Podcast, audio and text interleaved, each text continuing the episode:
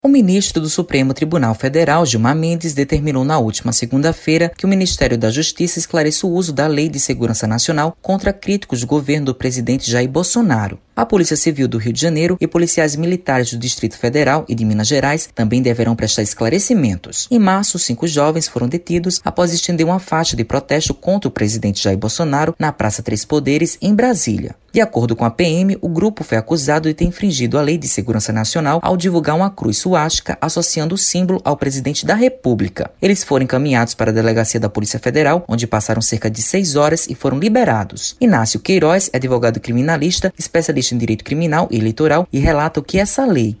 A Lei de Segurança Nacional, né, conhecida no mundo jurídico através da Lei 7.170 de 83, promulgada ainda no governo de João Figueiredo, é um documento legal que os países instituem para regular as regras referentes à segurança nacional, à ordem e contra distúrbios sociais em seus territórios. É o famoso combater o inimigo interno. A lei traz vários elementos a determinar a aplicação, a sua aplicação, né? É inclusive os 12 primeiros artigos dessa lei, ela enfatiza bem que é para ser utilizada principalmente quando houver ataques a todas as instituições do país. Né? No caso, o presidente da República, o presidente do STF, da Câmara, do Senado, enfim, é expresso é, a lei com relação à aplicação nesse sentido.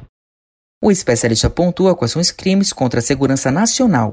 Com relação aos crimes ditos nessa lei, é interessante observar que ela deve ser aplicada em crimes, nos crimes contra quem lesa ou coloca em perigo a integridade territorial, a soberania nacional, o regime representativo, democrático, a própria federação, o Estado de Direito e principalmente crimes relacionados ao chefe dos poderes, né? O chefe dos poderes da União. No caso mais específico, há artigos expressos que determinam crime, inclusive de, de calúnia, é, os crimes contra a honra contra o presidente da República. Essa lei traz expresso no seu artigo 26 é, a atribuição de crime para quem pratica essas ofensas ao presidente da República. Matheus Silomar para a Rádio Tabajaro, emissora da EPC, empresa praibana de comunicação.